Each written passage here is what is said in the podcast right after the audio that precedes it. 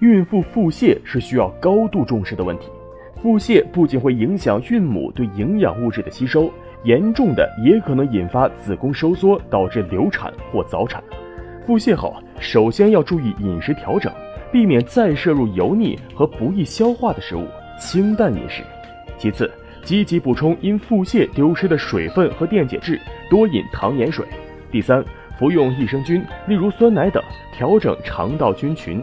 第四，大便次数多时，考虑使用肠道黏膜保护剂，如蒙脱石散剂，不会被母体所吸收，比较安全，有止泻和抗菌的双重作用。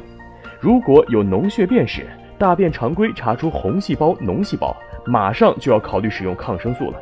孕期使用抗生素要特别小心，一定要请教你的医生，在他们的指导下进行用药。